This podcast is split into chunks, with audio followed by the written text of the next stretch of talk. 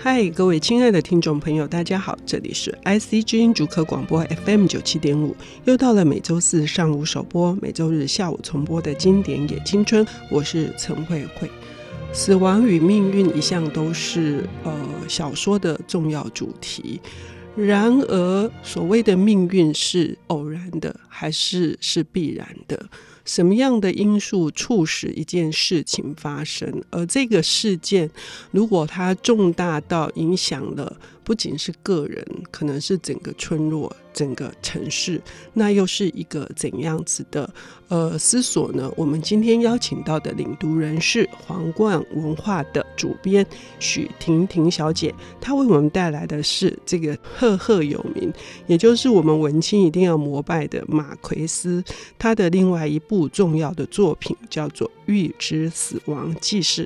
婷婷好，慧慧姐好，各位听众朋友大家好。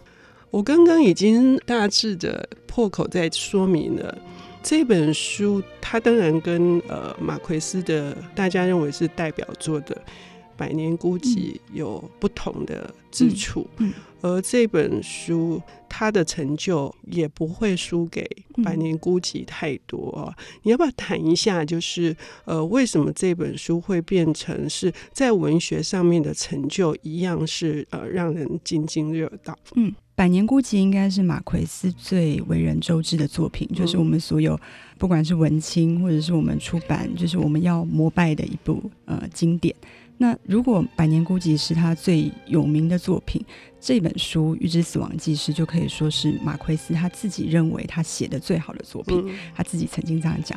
那一个这么高知名度、这么在文坛分量这么重的作家，他自己可以说这是他最满意的作品。那它里面一定有一些很独特的地方。嗯那这本书它其实是在讲一个呃凶杀的案件。那其实。早在马奎斯他提笔写下这个故事之前，前三十年，其实这个故事的种子就在他心里酝酿了。他其实起起源于一个真实的事件，就是说，呃，他的朋友被人杀害了，而且他的尸体被大卸八块。那这件事情在马奎斯的心里，就是变成他的呃不可承受之重。他把这个事件把它酝酿成故事，然后放了三十年这么久，终于写成。这一本书，嗯，这是一种情感上的重担，嗯、同时就是那这一桩命案它为什么会发生？它不仅发生，它同时会是更惨重的一种悲剧。好，那个悲剧是就刚你说的那个，可能是尸首都无法保持完整。嗯嗯、那为什么？就是在我们的人生里面，我们也经常会觉得说。那为什么这个惨剧或者是这个惨案，嗯、它为什么会发生？嗯、究竟是怎么回事？呃，请婷婷呃继续跟我们深入聊一聊。嗯，嗯。我一开始在看这个故事的时候，有一个很吸引我的地方，就是我们一般看悬疑小说或者是推理小说，嗯、它其实都是里面有一些迹象，那我们最后要、嗯、要找的是要解谜，对那个犯人在哪里，嗯、他的动机是什么。嗯他怎么样犯案？可是这本书是完全是颠倒的。嗯、小说在一开始就告诉你说，呃，谁死了，然后杀他的人是谁。那后面他几乎是用他的篇幅在告诉你这个事件怎么发生。嗯、这个是我觉得他跟一般传统的类似的悬疑和推理很不一样的地方。也就是说，他在一开始就破梗了。嗯，哎，主述者的这个叙事的形式也很特别。嗯、对。他有一点像是报道文学，像是记者的手法。嗯，他用一个第三者的角度去记录，不管是这个被害人，或者是这个凶手，或者是跟这个被害人跟凶手有接触的这个村庄里面的所有的人，他们的心路历程，一点一滴在拼凑出整个故事的全貌。也就是说，事发之后非常多年，他运用访谈的方式，想要找出这个真相。嗯、也就是说，为什么这一桩命案会血淋淋的发生，然后却无法阻止，然后一连串的近乎荒谬的这个发展，居然是失控的。对，里面有很多很多的数不尽的，你说他是。巧合也好，嗯、说它是偶然也好，但它好像冥冥之中有一个命运必然在操控它，嗯嗯嗯、导致最后竟然发生了这个情况。嗯，那其实故事是从一个很盛大的婚礼开始，嗯嗯、有一个外来者，一个男人，他叫圣罗曼，他看上了村子里面的美女，嗯、然后他们要结婚了。那可是，在新婚之夜那一天呢，他却发现这个他的新娘子竟然不是处女之身。那在这个小说背景的年代，这件事情是不被允许的。嗯、所以这个先生他就把这个新娘子带回他的娘家，就退婚了。退婚了。那回娘家之后呢，他的哥哥就很气愤的问他说。你告诉我到底是谁做的？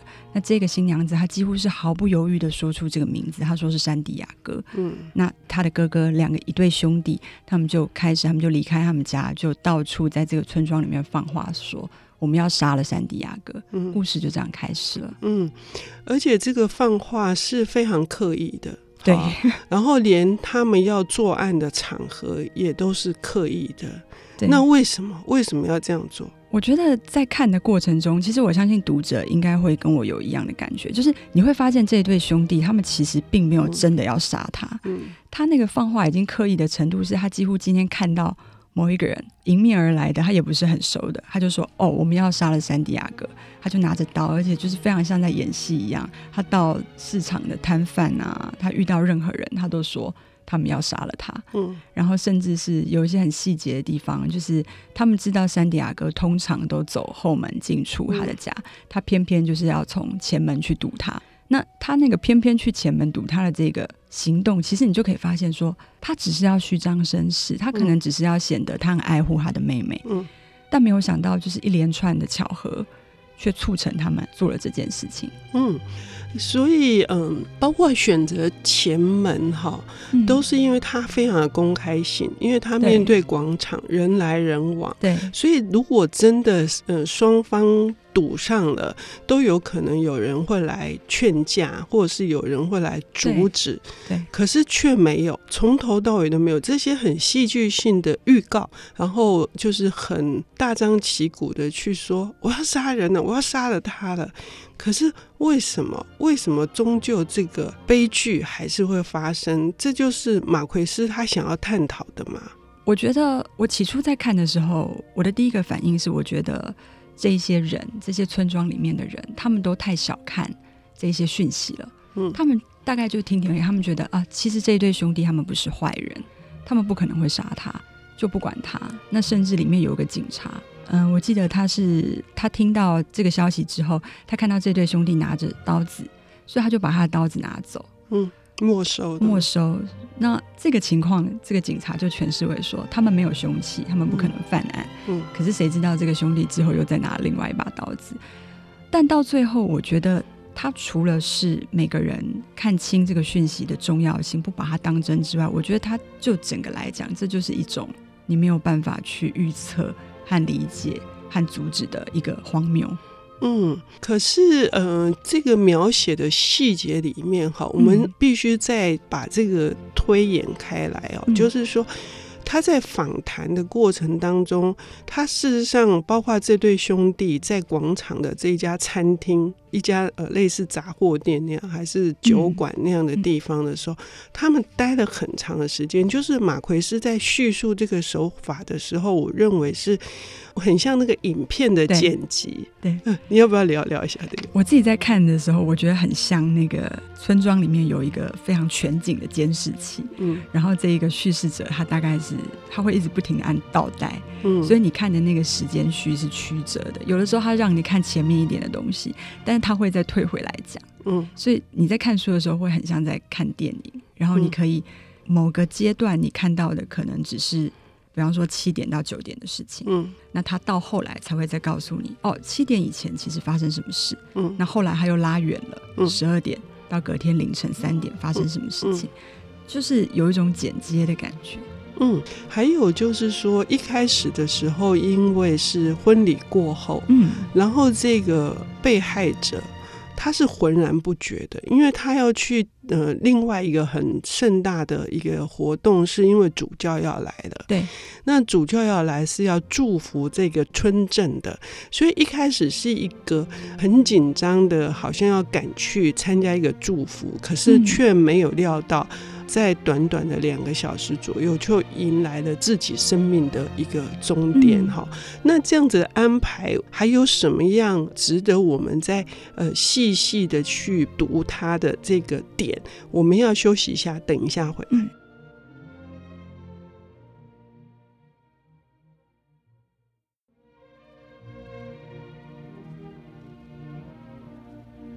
欢迎回到 IC 之音竹科广播 FM 九七点五，现在进行的节目是《经典也青春》，我是陈慧慧。呃，我们邀请到的领读人是皇冠文化的主编许婷婷小姐，她为我们带来的是这个世纪，我觉得是文坛大教父哈的马奎斯的另外一部，他自己认为。他最满意的作品叫做《预知死亡记事》哈。如果我们在读《百年孤寂》的时候，我们被那些人名，还有被那些非常的魔幻的手法，可能会给弄得头昏脑胀。那么这一本《预知死亡记事》是稍有不同的，或者是大大的不同呢？嗯呃，其实我觉得这一本很适合作为阅读马奎斯的入门的书。嗯、首先，它非常的轻巧，它不到两百页。然后，它的故事线其实上一段我们也讲过了，它其实就是一个晚上发生的事情，几天之内发生的事情。那重点就是在那一个晚上到底发生什么事。所以，它的叙事线不像《百年孤寂》那么的重，它其实是很轻的，里面也有很多。马奎斯他自己个人的写作风格在里头，比方说他用了很多隐喻啊，他可能没有那么魔幻，他可能偏向写实的成分多一点，但是还是有他很浓厚的个人的特色在里面。我这一次读新版呢，我觉得非常好，因为我年纪大了，那字很大，呃，真的是一个福音哈，所以读起来是没有负担的。嗯，呃，以往可能它是某一个选集当中的一小篇嘛，就是它的篇幅确实是不高，可是这并不表示它的浓度不高，也不表示它的密度不高哈，因为是如此的精炼，而且是充满了。高深的这个技巧的哈，我们刚刚已经提到的，就是说很像是那个电影的画面的，不一定是按照一定的时间序去拼贴。这也就是其实我们人生在找很多的真相。嗯，如果我们觉得某一个命运的转折点发生一个什么巨大的事件，我们回过头去的时候，我们也不可能那么完整的从零到最后去知道说很可能是发生。了什么事情？所以其实这样读这个书《预知死亡记事》的时候，他也是用一样的，好像是我们是用一个拼图的方式来想要找到那个脉络的。对，在《百年孤寂》里面，我们看到很多马奎斯用很多魔幻的意象，但我觉得这本书对我来说，《预知死亡记是》它最魔幻的是它的剪接的技术。嗯，就像刚刚慧慧姐讲的，就是他把所有的线索。呃，或者是呃，人生里面的一些迹象，全部都再剪接、再拼凑过。所以我在看的时候，我也觉得说，这是不是也代表了，就是当我们生命中某一个事件发生的时候，我们可以怎么样去往前追溯？我们可以追溯到多远？多么微小的事情，把它萃取出来。那个剪接的技术，那个剪接的过程，我觉得是这一个预知死亡记是要表现的。可是问题来了，嗯、就是说，那为什么是是真的是圣地亚哥吗？就是真的是他做的吗？嗯，这女主角供出的是，嗯、确实是他是真凶吗？这里面要问的问题非常多，哎，那真相真的是真相吗？究竟是怎么样？请许婷婷告诉我们，但不要帮我们破梗。其实我看到，我可以说啦，其实我看到后来，你会觉得这个真相根本不重要，然后他也没有告诉你到底是不是山迪亚哥做的。当然，他提出很多的证据，你会知道他应该是被冤枉的，但他也没有明确告诉你。那我觉得在小说里面还有一个很有趣的，就是这个女主角，呃，马奎斯笔下的女人，我觉得非常妙。嗯，这个女主角她也是很妙。她首先她嫁给这个外来的这个新郎的时候。他其实他已经做了一番功课，他跟他的好朋友们讨论说怎么办？我不是处女之身，我应该要怎么样去掩盖这件事情？那他的好朋友也告诉他，你可以怎么做？但是他偏偏那一天晚上，他就是不做。他觉得他就是怀着必死的决心，他就是要坦然面对这一切。然后事情就发生了嘛，这个凶杀案。那这个故事有另外一条支线是，嗯，这个新郎不是把他退婚了吗？在这个新郎离开他的娘家的那一刻。这个女生她说，她知道她永远要留在她的生命里了。于是她后来她就做了很疯狂的事情。嗯、这个妈妈当然觉得自己的女儿这样子，她认为是很丢脸的事，所以她就跟她的女儿搬离开这个村庄。然后这个女主角就开始每天写一封信。给这个退她婚的这个新郎，他开始，他竟然在这个时候爱上他了。嗯，这是一个超展开哈，对，而且写了两千多封哦，完全不气馁啊。对，而且他马奎斯很妙的是说，一开始的时候好像是用一种仰慕的，类似像是一种很深色的方式去写信，然后后来变成好像自己是他的情人去写信，最后。用一个未婚妻的口吻去写信，他是有进程的。这个爱是一直在他自己的体内跟心里去累积出来的。而且很妙的是，他都没有收到任何回信。嗯、可是他可以，那个爱好像是就一个人爱另外一个人，是不是可以透过自己的想象，让那个爱无限的放大和加深呢？在马奎斯的小说里面，这件事情似乎是肯定的。嗯、里面有很多这种爱到疯狂的案例。我觉得这个《预知死亡记事》的女主角就是一个。他在写他信的过程中，读者也可以发现，他是越来越爱，越来越加深那个思念的浓度。可是这个是对那个死者是非常的不公平的。对，就是那为什么？为什么他他要一口咬住他，而且他这样死于非命呢？对，嗯，就是读者在看的时候一定会觉得这个被害人就是这个山迪亚哥，嗯、他实在是太倒霉了。嗯，他根本就是一个无辜的。呃，像小说一开始，他其实这个叙事者很像是访问的方式，他讲了他妈妈，他妈妈也说他这个小孩是一个非常的。可能会有一些小恶吧，可是他其实基本上还是一个善良的人，所以他那一天他也是去参加婚礼，然后呢，等着主教来，他也是要想要去看看这个主教一面。他几乎是一个无辜的角色，但是他却死于这个女主角供出的这个名字里面。嗯，嗯，所以是不是人生当中我们可以这样讲嘛？就是我们也会去碰到这种莫名其妙天外飞来的这个横祸。嗯。可是为什么没有办法阻止那个横祸？这是我们所谓的，这就是命运，嗯嘛。然后还有马奎斯说，最后他还说，其实因为他的这些小奸小恶，他还是个花心大萝卜嘛，哈，是不是也是因为这件事情坐实了，大家相信就是他做的？我不知道，我不晓得。还有就是这些人之所以都已经接到这个死亡预告了，嗯、为什么这些人？完全都没有采取一个具体的行动，好像任由这件事情发生，嗯嗯、看起来是一种巧合，嗯、可是似乎又有一个东西在暗处流动，嗯、是这样吗？我觉得那个这个故事里面有很多很多很小的，你在看的时候会有很多很小的那个念头浮出来，嗯，比方说人的想象这件事情，嗯、就是在这个村庄里，这个兄弟的形象跟这个山迪亚哥的形象。好像在村人里面，他们是有一点点不一样的。嗯、那你给人的那个形象，是不是就足以扭扭转很多很多的事情？比方说，假设今天也许这个新娘公主的名字不是山地亚哥，可能是另外一个人。那另外一个人他给村人的形象，也许是好一些的。那会不会就有人稍微把这件事情当真，进而去阻止这一个凶杀案呢？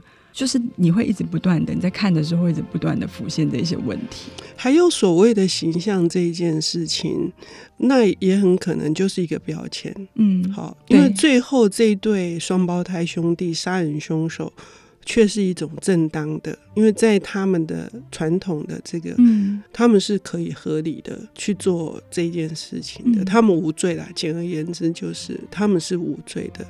那这个标签的恐怖性是不是也是马奎斯要探讨？我们不知道。对，但是我觉得婷婷今天已经把《预知死亡记事》的很多的这个重点已经勾勒出来了，嗯、读者也一样可以从这本书里面可能会比我们读出更多的讯息，是不是？对。其实我自己看完以后，很快的又再从头再看，因为它的剪接的技巧实在是太疯狂了，嗯，所以你会很想要再看一次，去把你知道的这个时间线再把它补得更完整一点。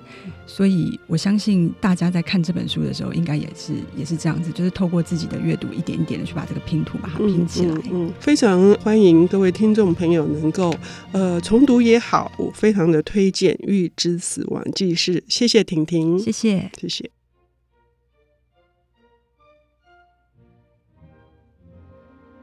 本节目由 IC 之音与瑞木读墨电子书联合制播，经典也青春与您分享跨越时空的智慧想念。